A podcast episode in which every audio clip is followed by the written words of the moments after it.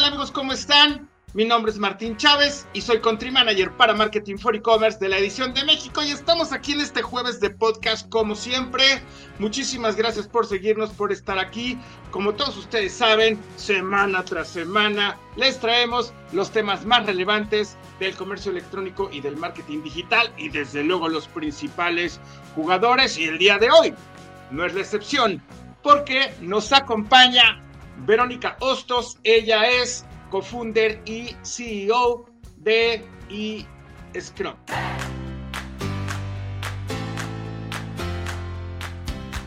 Amigos, les recuerdo que el próximo jueves 13 de julio síganos por nuestros canales de Twitch, de YouTube, de LinkedIn, porque vamos a transmitir vía streaming en vivo y a todo color a los premios e-commerce México 2023 Ustedes ya conocen cuáles son los finalistas. La verdad es que se va a poner muy buena la competencia. Síganos y descubran quiénes son los ganadores de los mejores proyectos del comercio electrónico en el país. Nos vemos el siguiente jueves, 13 de julio, a partir de las 6 de la tarde por Twitch, LinkedIn y YouTube.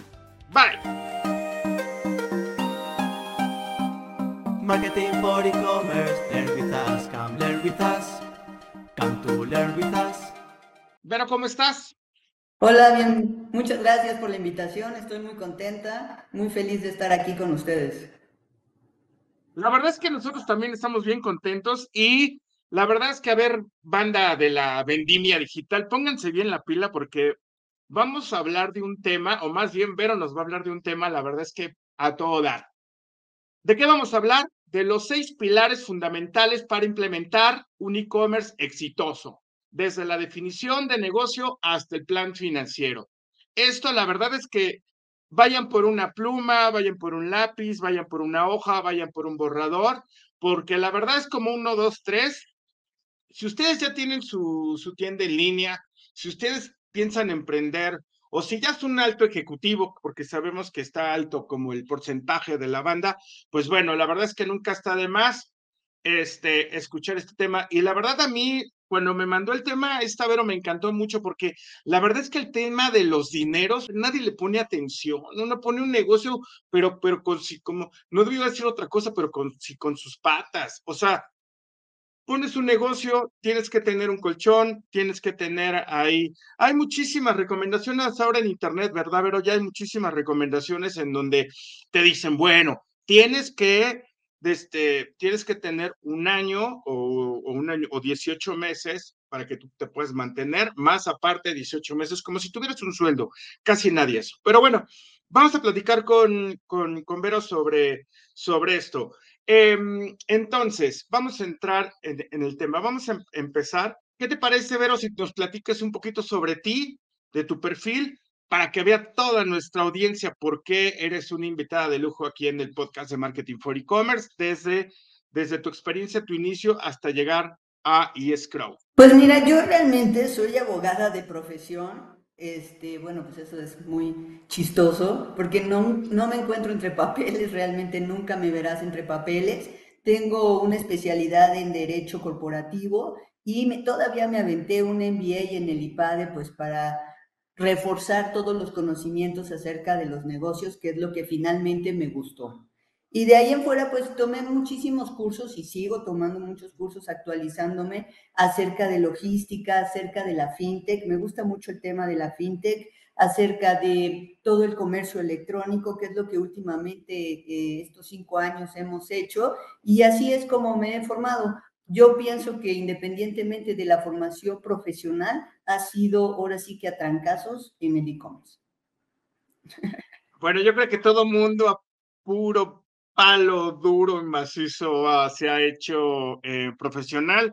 Em, híjole, no sé si está bien decir esto, pero luego la verdad sí uno puede tener una carrera, una maestría, un doctorado, un postdoctorado, que por ahí tengo un cuate que le mando saludos a Víctor, que, él quiere, tiene 80 mil años y quiere seguir estudiando, está bien, pero la verdad, la chamba es lo que te da la, la experiencia. Em, Fíjate, Vero, que, a mí me gustó mucho esto de los temas porque, pues bueno, hay que tocar la parte de, de, la tecnología, todo esto. Está increíble lo de los seis pilares fundamentales. Pero antes de entrar en la materia, ahorita, ¿qué te parece si nos platicas este, qué es eScrow? Mira, eScrow es un servicio de fulfillment personalizado para e-commerce. Es decir, es un aliado que te ayuda desde el momento que le da clic el cliente a uno de tus productos y le llega a sus manos hasta a su casa, ¿no? Entonces, Crow es fulfillment para e-commerce. Perfectísimo. Entonces ya lo tienen ahí, amigos, que Crow es fulfillment para e-commerce, ¿no? Si ustedes están en esta onda, pues vale mucho la pena visitar la página. Siempre en mis podcasts visito la página de los invitados, sea un e-commerce, sea una herramienta este, para dar como, como entender un poquito el modelo de, de, negocio, la oferta de valor, los diferenciadores, etcétera. Pero vamos a entrar de lleno a esta onda de los seis pilares. Entonces, el primero es la definición del modelo de negocio. ¿Qué te parece si nos platicas con este primer punto, Vero? Mira, nosotros lo que hicimos ahora que tenemos un e-commerce y que nos ha costado mucho trabajo desarrollarlo, es cómo podíamos visualizar de un solo impacto, en una sola hoja, es más, en una hoja de papel, las seis cosas en las que te debes de fijar para que tu e-commerce funcione. No importa que seas un emprendedor con un e-commerce pequeño o seas una empresa grande que quiera implementar su venta en línea. De todas formas, tiene que tomar todas estas eh, estos seis pilares en cuenta para que funcione su e-commerce. El primero es la definición del modelo de negocio. A esto nos referimos a si vas a hacer un B2B, un B2C, un D2C, un C2C. ¿Por qué? ¿Por qué es importante saber eso? Porque tienes que saber cuál es el origen de la proveeduría de tu producto. Si tú le compras a un fabricante, si tú le compras a un distribuidor autorizado, le compras a un mayorista o te vas a comprar pacas o lo que quieras, tienes que saber cuántas manos pasa el margen de ese producto para que pueda ser competitivo en una venta en línea. Entonces, si no tienes claro eh, de dónde viene tu producto y a dónde lo vas a colocar, pues difícilmente podrás establecer un precio que te permita pues, mantenerte vivo en este mercado que es muy complicado. Híjole, pero la verdad es que está increíble lo que estás diciendo, porque yo creo que cuando alguien va a poner un negocio, e inclusive muchos que piensan es, ¿qué voy a vender? ¿Qué voy a vender? Zapatos, playeras, pantalones.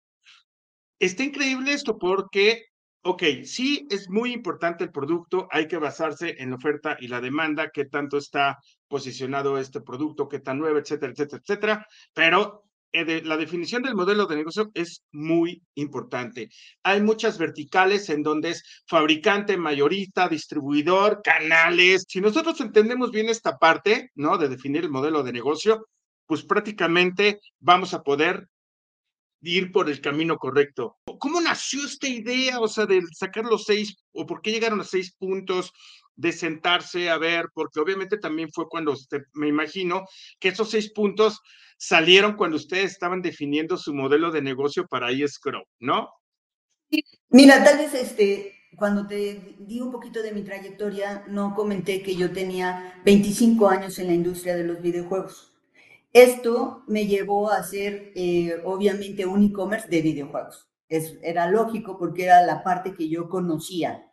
En esta industria específicamente existen esto que te digo, el fabricante, que en este caso se llama desarrollador, un desarrollador, está un distribuidor oficial y obviamente estamos todos los demás que queremos vender ese producto. El problema es que cuando tú no defines si el fabricante también va a vender directamente igual que tú, entonces el modelo de negocio empieza a complicarse. Porque aunque tú quieras hacer un B2C, resulta que existe un B2C antes que tú. Y, eso es muy grave si no se cuidan los precios, porque él tiene pues el margen más grande con el que puede jugar, no nada más en el precio, sino en el marketing, en la distribución, en el volumen, y tú quedas con una, eh, un bajo nivel de competencia y entonces puedes empezar a pasar ahora sí que sangre, porque aceite a todo en todas tus venas porque no vas a competir, ¿no? Entonces empiezan estas tiendas oficiales de productores directos, y también están los distribuidores que también hacen sus, este, sus tiendas oficiales y bueno, se vuelve un relajo. Eso no quiere decir que si el distribuidor y el fabricante venda, tú no puedas vender. Lo que yo quiero decir es que lo tengas en el mapa para que sepas cómo vas a jugar y con qué vas a jugar. Y además el precio es muy importante. Seguramente alguna vez les ha pasado este, a todos ustedes, banda marquetera y banda de la, vendimia, de la vendimia digital, que de pronto están buscando algo y ven mucha diferencia en, precios, ¿no? Pues es eso lo que está diciendo Vero, ¿no? Entonces sí hay que definir bien el modelo de negocio para apuntalar bien nuestros precios. Ojo, ojo, lo hemos platicado mil veces aquí en nuestro podcast, que el ser el más barato y eso no, no, no te da que seas como el, que, todo el mundo te va a ir a comprar, ¿no? Entonces hay que basarnos un, un, un poquito eso.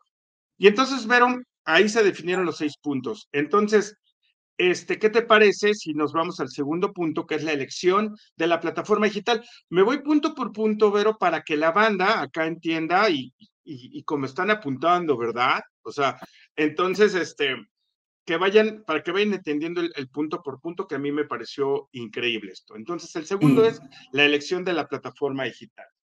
Sí, mira, ese punto es bien importante. Primero, cuando somos emprendedores, somos muy soñadores.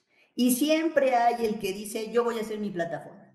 Porque o soy programador, o tengo un primo programador, o mi amigo es programador, y entonces vamos a hacer la plataforma. Pero no estamos tomando en cuenta todo lo que implica hacer una plataforma. Y entonces perdemos de vista que lo que creemos que nos estamos ahorrando por nuestros conocimientos de programación, estamos perdiendo en competitividad con todos los demás que ya tienen eh, pues otros tipos de plataformas que les dan más seguridad al cliente, que te da más seguridad a ti en la transacción comercial. Y entonces estás perdiendo tu tiempo haciendo lo que yo le llamo una maqueta, porque al final es una maqueta, porque en lo que tú la vas armando ya pasaron 18 meses, la tienes que actualizar, tienes que hacer cambios constantemente y todo eso tiene costo en tiempo, en dinero. Y sobre todo, eh, que va muy rápido la tecnología y pues si tú tienes que meter inteligencia artificial, pues ya ni te quiero platicar en cuál estás metido, ¿no? Entonces, esa es la primera. Es desarrollo propio, lo cual yo creo no es lo que yo aconsejo, pero sí creo que hay muchos todavía intrépidos emprendedores que dicen yo me lo aviento. Después tienes los famosos SaaS, que son los Services as a ¿cómo se llaman? Softwares as a Service. Y estos pueden ser Shopify, puede ser PrestaShop, puede ser tienda nube, a mí me parece que son eh, muy buenos, eh, los recomiendo muchísimo, son fáciles de usar, fáciles de aplicar, pero lo único que tienes que analizar es qué tanto te funciona a ti en tu producto. O sea, si la transacción que haces es muy básica, de yo pongo un inventario, lo subo, pongo mi catálogo, vendo, cobro y entrego, perfecto.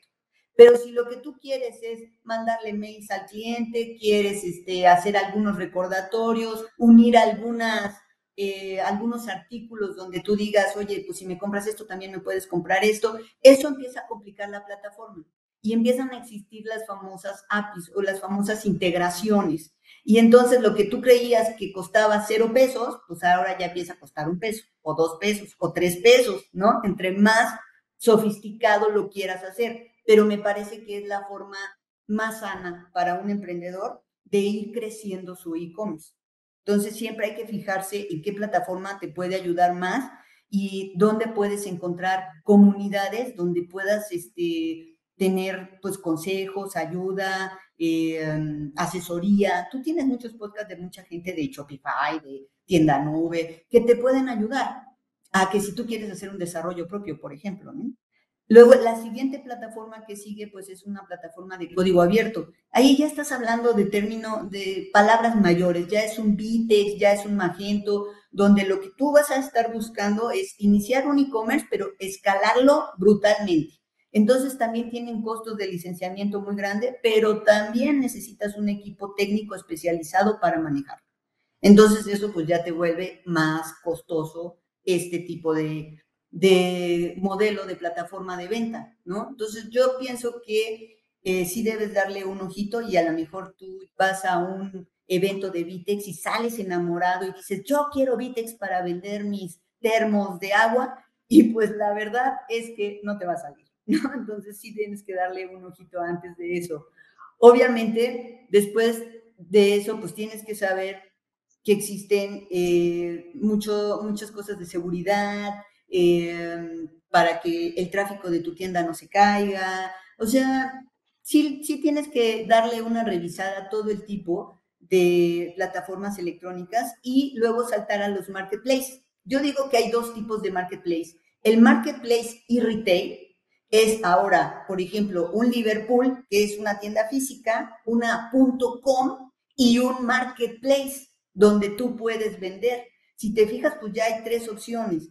¿Qué pasa con ese tipo de marketplace? No es que sea malo, es que es restringido, porque pues obviamente Liverpool primero va a vender en su .com y luego va a dejar que los sellers o los va a limitar en algunas publicaciones.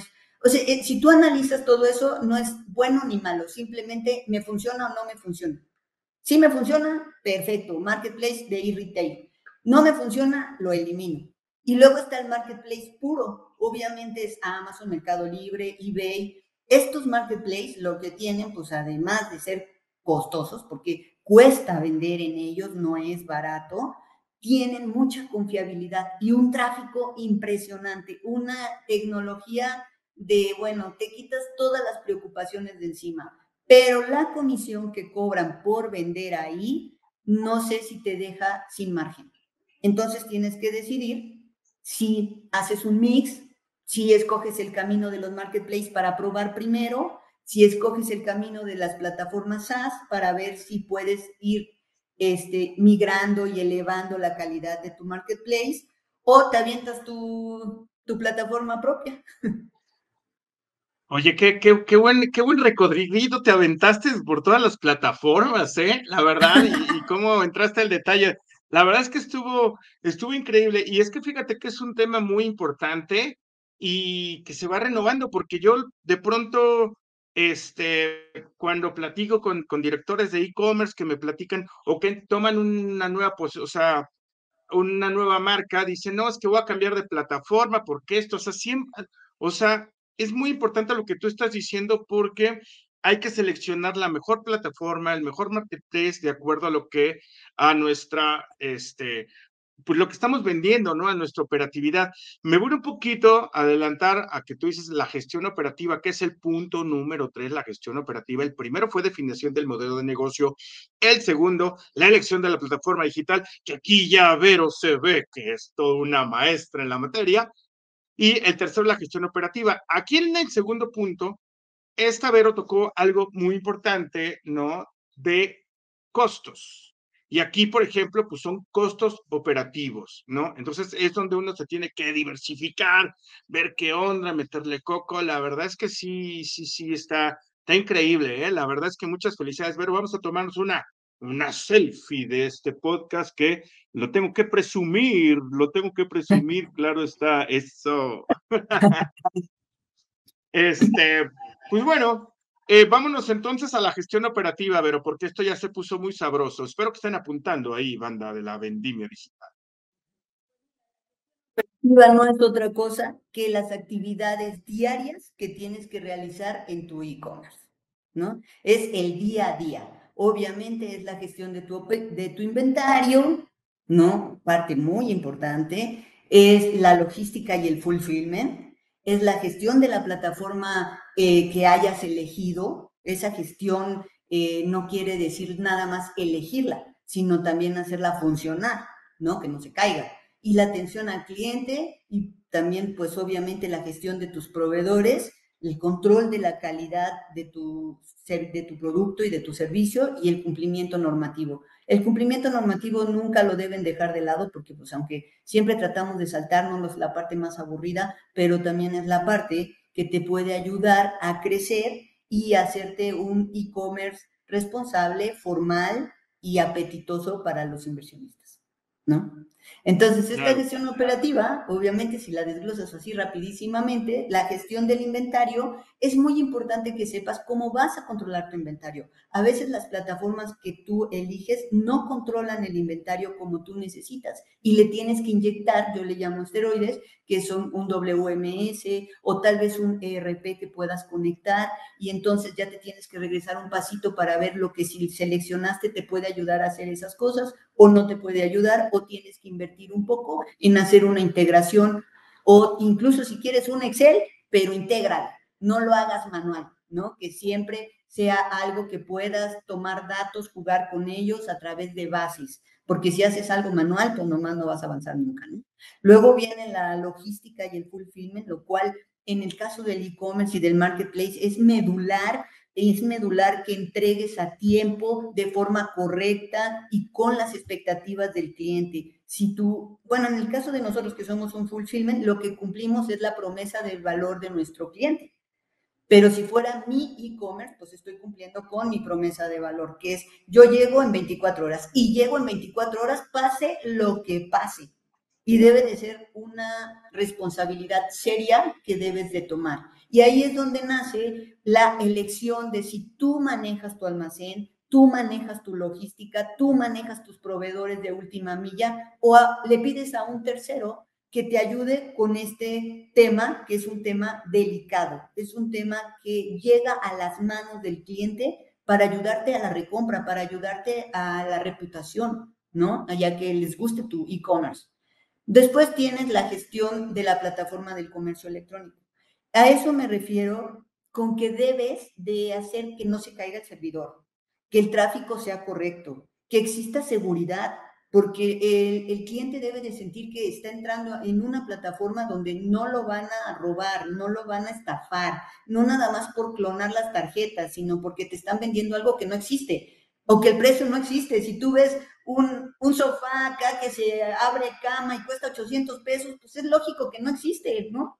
también tienes que estar seguro de eso y la plataforma te tiene que dar esa seguridad. Luego tienes la atención a clientes. Esa es básica. Aunque nos digan que hay bots, que hay respuestas automáticas, que está la inteligencia artificial, pero no hay dinero. O sea, tienes que tener una combinación de todo, pero tú tienes que atender a tu cliente. Le tienes que responder todo, todo lo que te pregunte y en el momento que te lo pregunte. Ahora, si tú no puedes atender las 24 horas del día, tienes que decirlo. Y él sabrá que al día siguiente, a primera hora, te pondrás en contacto con él y le, le resolverás su problema. Eso es una, una regla de, de oro, que tú atiendas al cliente en cualquier circunstancia y le hables siempre con honestidad. La verdad es que, la verdad es que, híjole, Santo Cristo de Atocha, yo creo que nadie había desmembrado tanto este proceso del e-commerce, porque hasta mencionaste los servidores. Yo creo que ningún director de e-commerce me había mencionado la parte de, de, los servidores. Pues eso está, eso está increíble, ¿no? Lo que, lo que tenemos claro, pues es que la gestión operativa, pues tenemos que definir bien todos los departamentos, la parte del stock que está manejando Vero, pues toda la cierto. Inclusive también ahí está, pues lo que pasa es que es una experta Vero, pero está la parte del almacenaje, donde vamos a guardar todos nuestros productos y tener el stock correcto, ¿no? Para seguir ganando. Entonces, esto está increíble, Vero. Bueno, pues vámonos al Cuarto punto, el primero, definición del modelo de negocio, el segundo, la elección de la plataforma digital, el tercero es lo que nos acaba de platicar todo de la gestión operativa. Y ahora vámonos a marketing digital, que es un tema que le gusta a toda la banda marketer que nos esté escuchando. Exacto. Nosotros aquí en Scrum manejamos una regla de oro, ¿no? Y es lo importante del marketing digital es llegar a toda la audiencia ideal y generar bases de datos para contener, bueno, retener clientes y generar recompra. Esa es la regla. Si todo lo que hagas en marketing no logra esos resultados, no te, nada más estás tirando dinero. Yo siempre digo, prendes el cerillo, quemas los billetes y se acabó. Entonces, ¿qué debes de hacer? Mm. Incrementar tu porcentaje de conversión. Eso es tan difícil de, medir, ¿no? Por ejemplo, eh, eh, en el caso de los videojuegos, eh, la conversión es más o menos entre el 2 y el 4%. Eso quiere decir que de cada 100 personas que visitan tu página, dos o cuatro te van a comprar. Entonces, imagínate el nivel de tráfico que necesitas para poder vender 5 mil unidades, ¿no? Entonces, lo tienes que tener muy, muy en cuenta, ¿no? Que tu marketing es una inversión, no un gasto, y tiene un propósito a donde vas a llegar, cuántos quiero que me compren. Entonces, antes yo me acuerdo cuando estudié, porque pues, sí, también hace mucho tiempo decían, el porcentaje de conversión siempre es el 1%. Y eso, pues yo creo que eso ya desapareció, porque con tantas nuevas tecnologías tú puedes irlo engrosando, pero también si alguien te dice, oye, yo convierto 20% de todo lo que hago, pues la verdad es que me parece hasta para un premio, ¿no? Porque sí es realmente importante y muy difícil lograr ese tipo de conversiones. También debes de crear una comunidad afín a tu producto. Es importante la comunidad, es importante el contenido. Lo que hace Marketing for E-Commerce es eso, exactamente, una comunidad que le da contenido. Y cada que tú entras y buscas algo de, de información, vas a encontrar información valiosa y vas a poder aplicarla a tu negocio o a lo mejor decir, ay, sí es cierto, no lo había visto así. Cambias. Exactamente, unos aplausos para ustedes. También debes segmentar tus campañas, microsegmentar tus campañas. Ya no puedes hacer campañas de a todas las mujeres entre 12 y 50 años. No, no, no. Tienes que encontrar quién es tu público eh, que realmente consume tu producto. Y después puedes hacer campañas más amplias, pero generalmente te vas hacia tu comunidad para que ésta vaya creciendo. Ese es otro punto que debes de cruzar cuando escoges la plataforma. Si tú escoges un marketplace, es difícil que tengas ese acceso a esa comunidad. Entonces tienes que evaluar si, si la quieres o no la quieres. Si quieres la confianza y el enorme tráfico del marketplace o quieres una comunidad específica y le quieres llegar directamente a ella. Entonces ahí ya, ya llevas cuatro puntos, pero ya los tienes que ir cruzando todos para ir tomando las decisiones. A lo mejor ya habías dicho, sí me voy por Marketplace y cuando llegas aquí dices, hoy no sé, a lo mejor sí quiero una comunidad afín a mi producto. Creo que voy a vender más y voy a convertir 20% y no 2%. Me costaría menos dinero, ¿no? También, pues obviamente eso es optimizar tus recursos y propiciar la recompra. Eso es siempre los días te tienes que dormir. ¿Cómo hago que me recompren, que me recompren, que me recompren? Eso es lo más importante. Exactamente, exactamente. Aquí hay un poquito, eh, pero ahí platico un poquito, pues ese 1% es como parte del funnel tradicional, ¿no? El embudo comercial y todo. Desde luego hay muchas herramientas. La tecnología, lo hemos platicado aquí varias veces que es muy importante porque nos ayuda a ver datos que nos mejoran en, en el manejar nuestra estrategia, el, el, un buen contenido, ir creando una comunidad. Santo Cristo, es que la verdad es que neta que si no están apuntando, o sea, no, ¿eh? No, los voy a dejar entrar a Marketing for E-Commerce ya, nada, no es cierto, no es cierto. Este, ¿Cómo se llama? Eh, bueno, entonces, ok, ese es el, cuarto punto, el marketing digital. Desde luego ahí entran algunos codes operativos. Obviamente también hay que definir bien en dónde, en qué canales vamos a manejar, toda esta parte. Y luego algo, vamos al quinto punto, que es una médula espinal, que es servicio al cliente. El servicio al cliente, también otra regla de oro. Toda reclamación debe ser resuelta. Toda reclamación debe ser resuelta. Y si no puede ser resuelta, al menos se debe de explicar por qué no puede ser resuelta. Es muy importante que siempre lo tengan en cuenta. Cuando la gente reclama, quiere una explicación y tú tienes la obligación de dársela. Puedes hacer muchas reglas y tienes que tener un protocolo, un proceso. Entonces, pues aquí también depende, ¿verdad? Si eres un emprendedor que va empezando o si eres una empresa muy grande, pues bueno, pues obviamente las políticas van cambiando, pero a toda duda pública debes dar una respuesta pública, ¿no? A toda respuesta inmediata debes marcar un horario. Si tú no puedes contestar a las 3 de la mañana, díselo, pero dile que a las 9 en punto del siguiente día va a tener su respuesta y cúmplelo. Siempre hay que tener respuestas frecuentes. Obviamente eh, hay preguntas que son siempre lo mismo, lo mismo, y pues si tú ya tienes ahí unas respuestas prediseñadas, va a ayudar a que por lo menos se tranquilice en lo que contacta contigo. Si tienes un chat, si tienes un WhatsApp, trata de ser humano, porque también automatizar todo eh, hace que te sientas no importante. Y entonces sí tienes que darle importancia. Claro, a veces te envuelve tanto eh, las preguntas que podrías estar todo el día contestando preguntas y pues tampoco se trata de eso, ¿no? Pero sí que se sientan escuchados y, y pues que tengan una experiencia, no nada más de compras, sino de soluciones, de respuesta, de atención, este, inigualable, ¿no? La verdad es que ahí, pues, la inteligencia artificial sí nos funciona, pero tú diste ahorita algo muy clave, o sea, sí se necesita algo muchísimo más humano. Yo creo que esta onda empezó cuando, este, si quiere ir a conmutador marquesero y si quiere ir a contabilidad marca uno, o sea, como que ahí empezó todo este rollo, pero no, no, la verdad es que nadie de nosotros somos felices todavía con, con, esto. La inteligencia artificial nos está ayudando muchísimo, pero el servicio al cliente aquí lo hemos platicado muchísimas veces, que si no lo tienes como debe de ser, se van a ir con el vecino de enfrente. Esto es muy fácil. Y aquí una cosa va de la otra. Lo platicó en, el punto número tres, está ver que la gestión operativa, que tienes que tener alguien asignado eh, para una atención este, personalizada al servicio al cliente que se sienta muy escuchado. Importantísimo, independientemente del modelo de negocio, independientemente de, la estructura que, que, tú tengas, ¿no?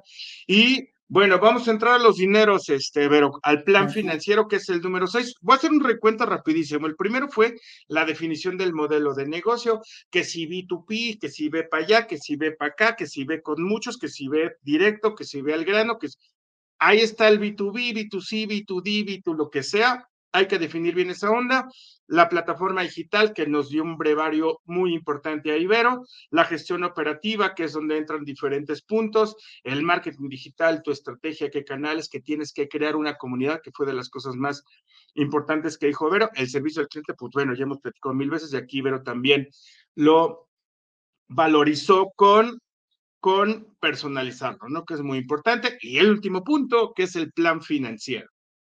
El plan financiero. Yo realmente no sé si en los seis pilares debes darle un lugar a uno o a otro, pero yo lo hice de esta manera. Puse el plan financiero hasta el final porque es el que a veces rompe con tus sueños. Entonces tú vienes bien emocionado, bien emocionado, te pones a hacer el plan financiero y dices, uy, esto es imposible de hacer, o haciendo algunos cambios es posible, de, es muy posible. Y yo creo que ayuda mucho a hacer un plan financiero. Entonces, debes definir tus precios públicos.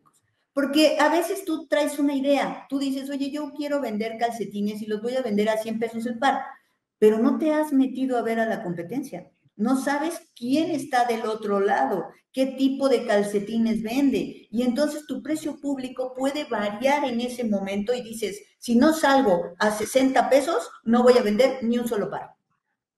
Entonces tienes que decidir pues si los 60 pesos te dan o no te dan, o esos 100 pesos los valen porque van a ser exclusivos, modelos exclusivos, nadie los va a tener. Entonces sí van a pagar, no 100, 200, ¿no? Entonces, eh, sí tienes que hacer un análisis de precio importantísimo antes de empezar a vender.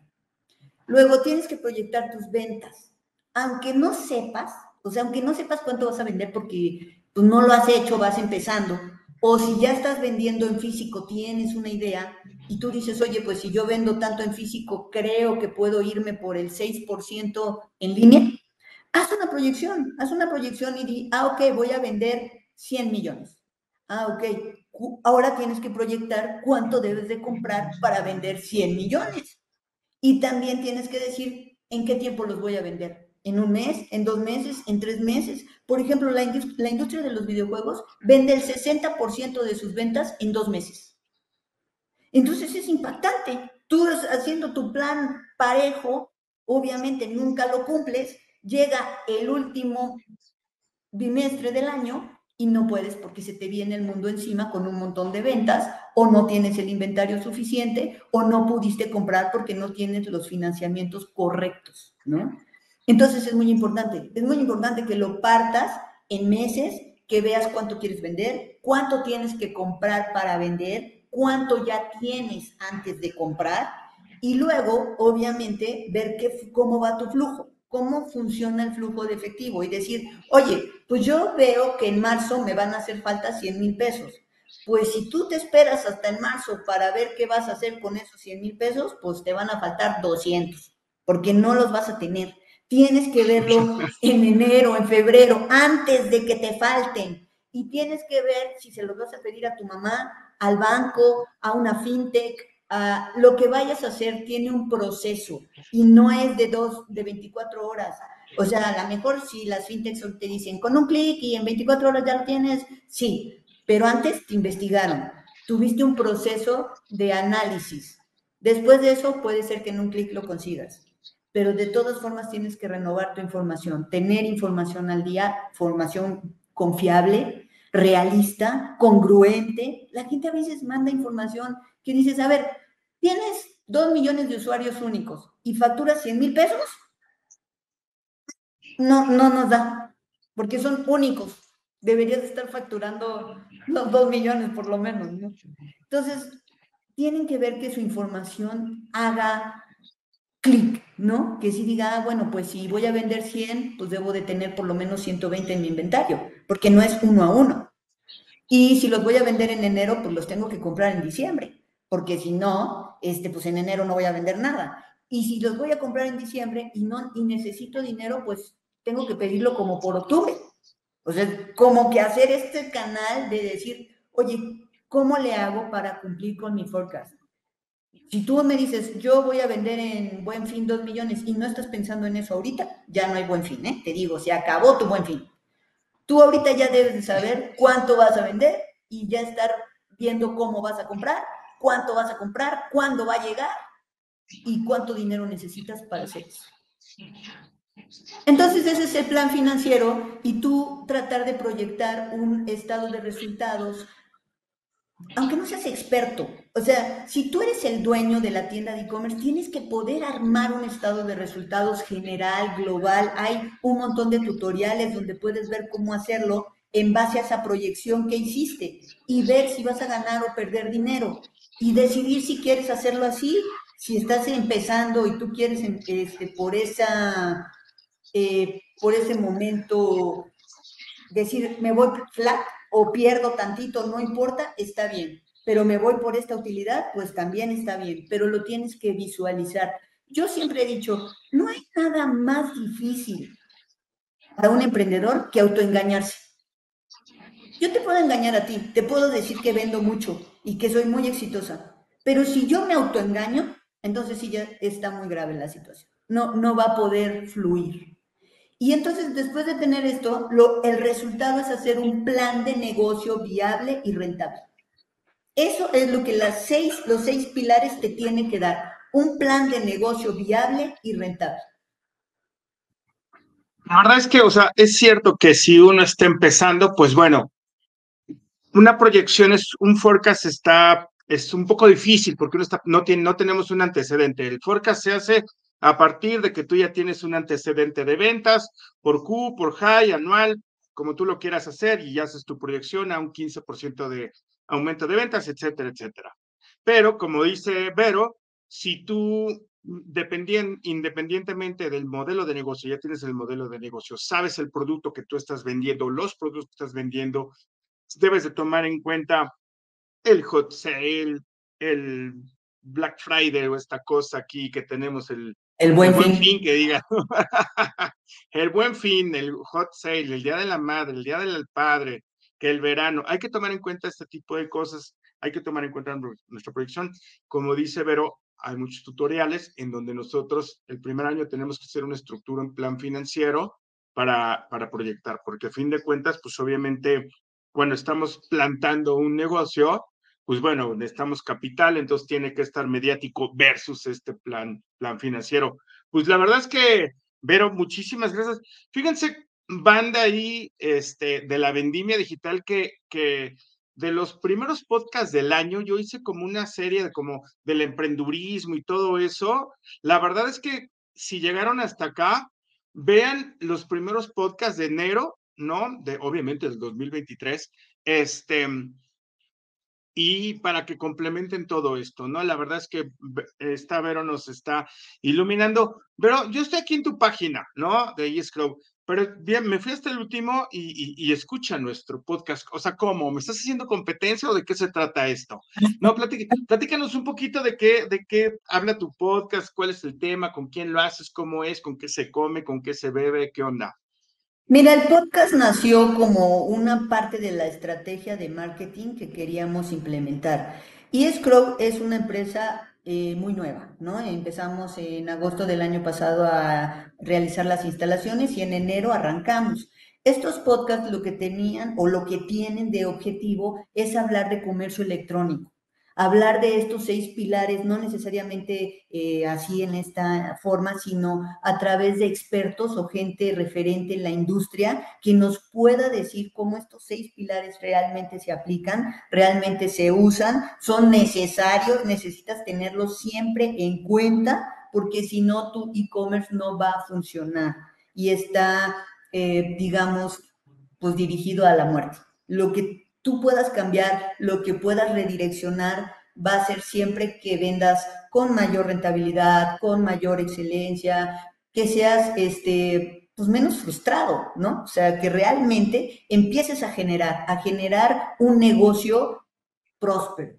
Y nuestra promesa de valor es que juntos, juntos y con nuestra experiencia, hagamos que el cliente tenga una experiencia de compra desde el primer clic hasta la entrega en su casa de la mercancía muy contenta, muy feliz. Él sienta que se respetó todo el proceso, compró donde quería comprar, recibió lo que quería recibir, pero necesitamos hacerlo juntos, porque yo soy una parte de tu negocio. ¿Cómo, cómo te ha ido este año? ¿Cómo, ¿Cuánto has facturado, Vero? Saca la información. la, verdad es que facturamos poco porque los, tenemos 10 clientes.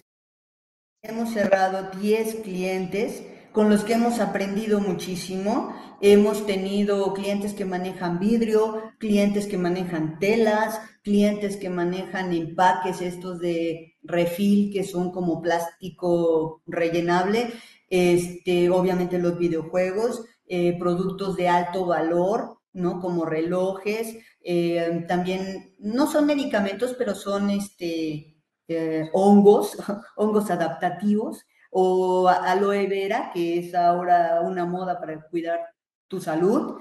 Entonces, todo este tipo de empaques hay una gran variedad. Lo que nos ha hecho es aprender muchísimo de cómo cumplir con esta promesa de valor, cómo sí llegar al cliente como está esperando nuestro cliente, pero también a afinar nuestro proceso tecnológico. O sea, cómo yo trazo desde el principio a fin dónde está tu producto y tú lo puedas encontrar. Si yo te digo está en el almacén, en qué ubicación, o está en este en empacado, cómo lo están empacando, o está en la mensajería, qué mensajería se lo llevó, o ya lo tiene su cliente, quién lo recibió.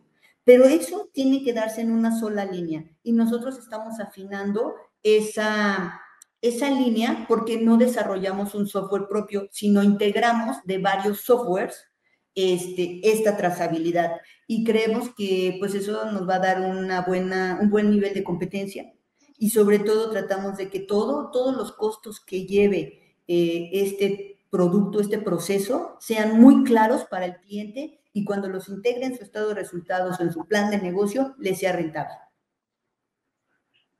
Pues ahí está la oferta de valor y el diferenciador, que pues, es lo que así lo estoy entendiendo yo. ¿O quieres, o quieres mencionar algún otro diferenciador de eScrow? En logística, en última milla, en procesos, pues no se inventa el hilo negro. Yo creo que el diferenciador es el servicio, la atención, la claridad en los costos y sobre todo, pues obviamente, el ganar, ganar. Trabajamos juntos. Vende mucho, y yo feliz entregando paquetes y paquetes y paquetes. Perfectísimo. Pues bueno, amigos, estamos llegando al final de este podcast. La verdad es que si nos estuvieron viendo por YouTube, pongan sus comentarios ahí este, abajo. ¿Qué les parecieron estos seis pilares que nos acaba de este, comentar Vero, la verdad es que a mí me encantó este, este podcast. Y Vero, pues algo que crees que nos haya hecho falta, que te gustaría agregar, que te gustaría comentar.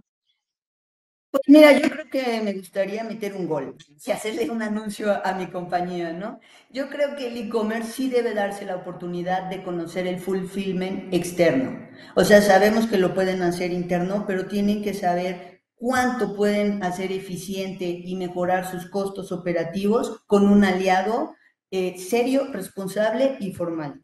Y también a los inversionistas que saben que el e-commerce está evolucionando tanto y que este es un servicio que es necesario hoy en día, puede explotar de una manera inimaginable. Perfectísimo, pues ya lo tienen ahí.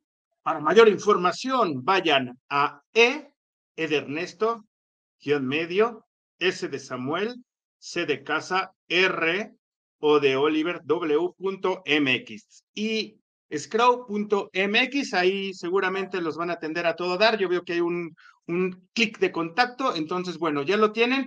Pero la verdad es que muchísimas gracias por, por, por estar con nosotros. esos seis pilares estuvieron increíbles. Ojalá que hayan apuntado todo. Y banda, este, Vero, ¿te quieres despedir acá de la banda? Sí, muchas gracias por escucharme. Cualquier duda que tengan, pues mis redes sociales, bueno, realmente nada más estoy en LinkedIn, este, es la que más ocupo y con mucho gusto les puedo resolver cualquier duda. Muchísimo. Bueno amigos, pues muchísimas gracias, les mando un abrazo y nos vemos la siguiente semana. Chao.